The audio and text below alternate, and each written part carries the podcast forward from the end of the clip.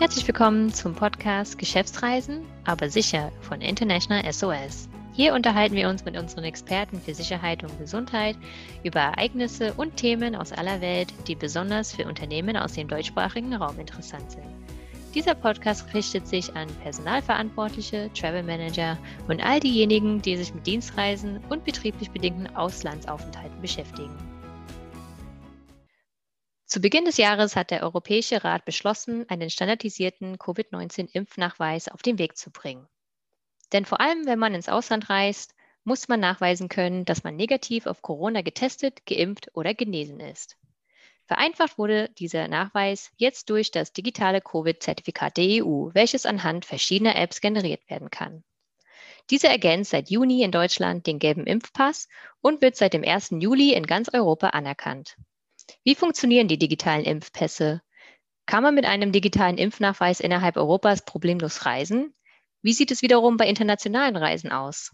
Ist der analoge Impfausweis jetzt noch gültig oder ist die digitale Variante jetzt verpflichtend?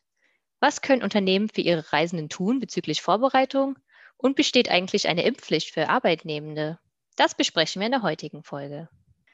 Mein Name ist Alicia Wiggins und ich darf ganz herzlich begrüßen Michael Tutte, Security Manager aus unserem Frankfurter Assistance Center.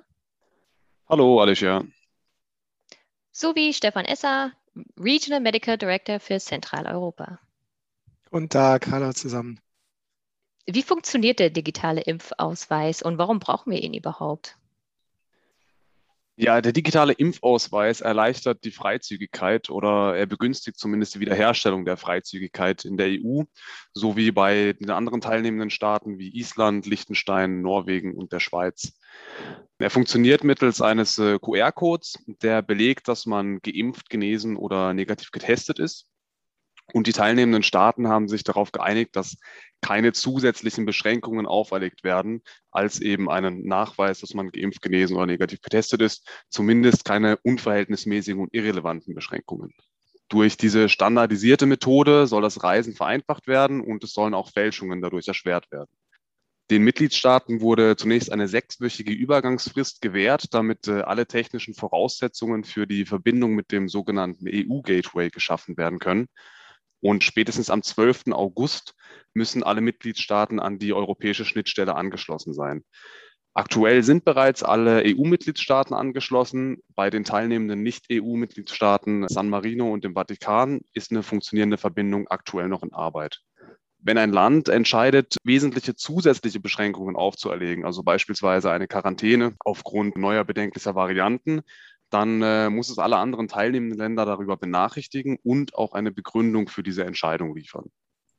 Ja, und der digitale Impfnachweis oder das digitale Impfzertifikat, es kursieren ja mehrere Begriffe oder werden ähm, auch im Grunde genommen durcheinander verwendet. Dieses digitale Impfzertifikat kann in vielen Apotheken, in Arztpraxen eben äh, generiert werden oder, das ist sogar die komfortabelste Methode, direkt nach der Impfung in einem der öffentlichen Impfzentren.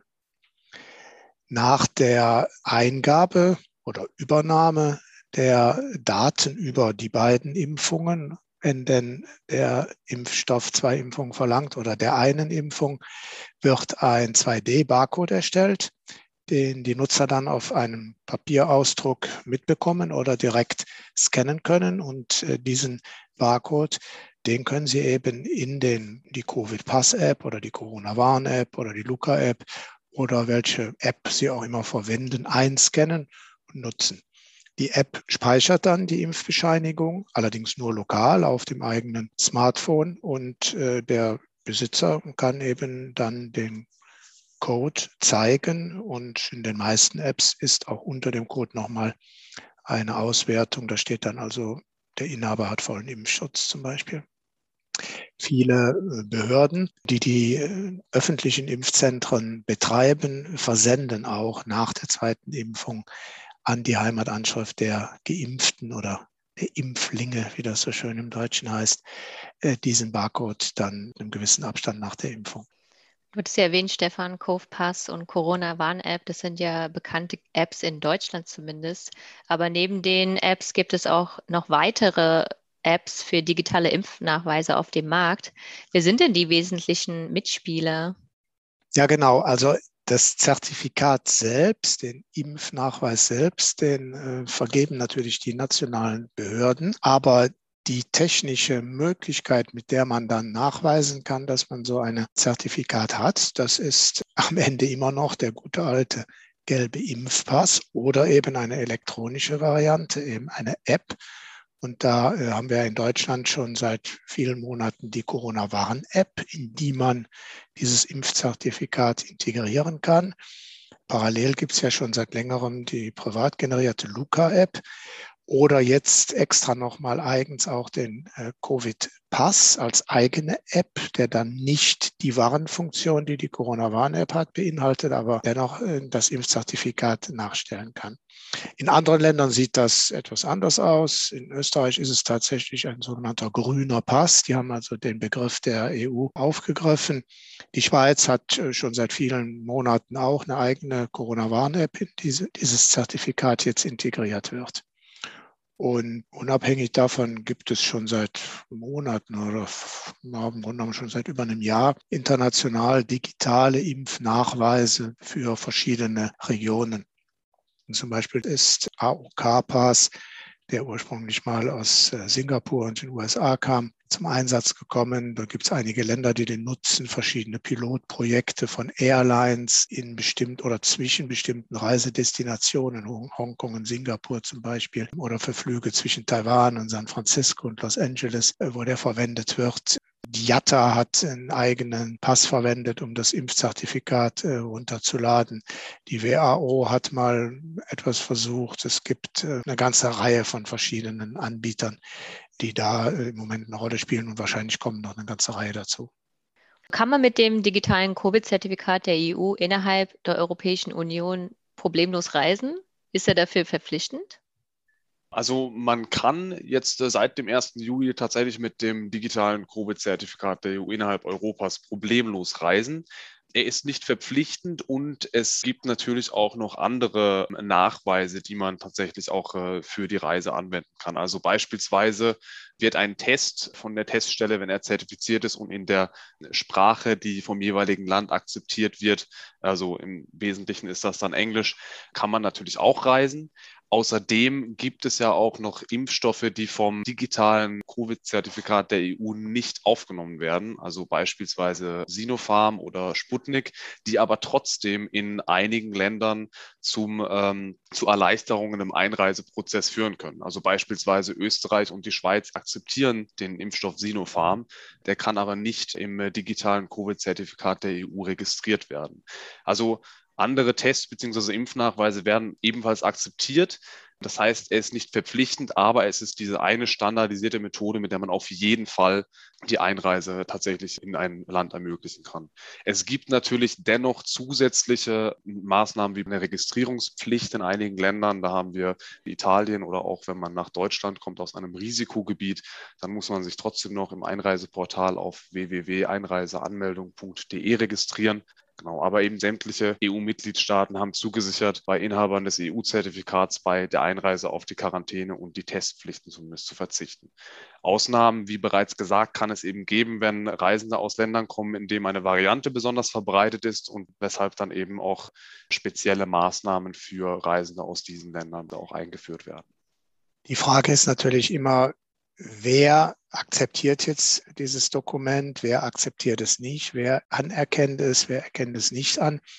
Das ist noch nicht so ganz im Detail überall geklärt und umgesetzt. Private Anbieter wie Hotels, Restaurants können es letztendlich nutzen, sind am Ende wahrscheinlich nicht verpflichtet dazu, werden es aber nutzen wollen, denn sie möchten ja prinzipiell in dem Moment wo jemand geimpft ist und damit für die anderen Gäste kein Risiko mehr darstellt, solche Gäste dann auch gerne willkommen heißen. Ähnliches gilt für kulturelle Aktivitäten, Theater, Opern, Kinos. Da rechnen wir einfach damit, dass das mehr und mehr sich durchsetzt.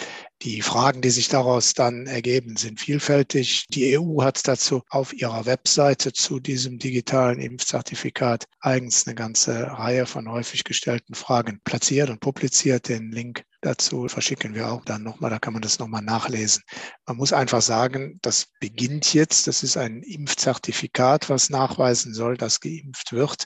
Und inwieweit das dann jeder einzelne, vor allen Dingen private Anbieter nutzt oder nicht, wird sich auch ein bisschen aus der äh, täglichen Praxis dann in den nächsten Wochen und Monaten zeigen.